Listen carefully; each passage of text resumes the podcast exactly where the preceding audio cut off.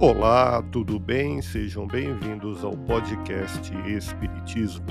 Aqui é o Paulo e vamos apresentar os fundamentos da doutrina espírita com o estudo da obra O Espiritismo na sua expressão mais simples, capítulo Resumo da Lei dos Fenômenos Espíritas, publicado em Paris, em janeiro de 1862.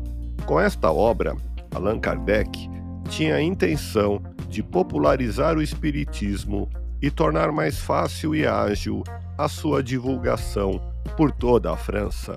Continue acompanhando as explicações de Allan Kardec.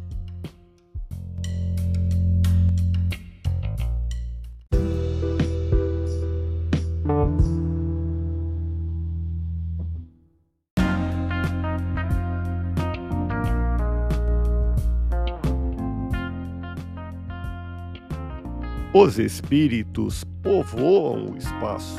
Eles constituem o mundo invisível que nos rodeia, no meio do qual vivemos e com o qual estamos em contato.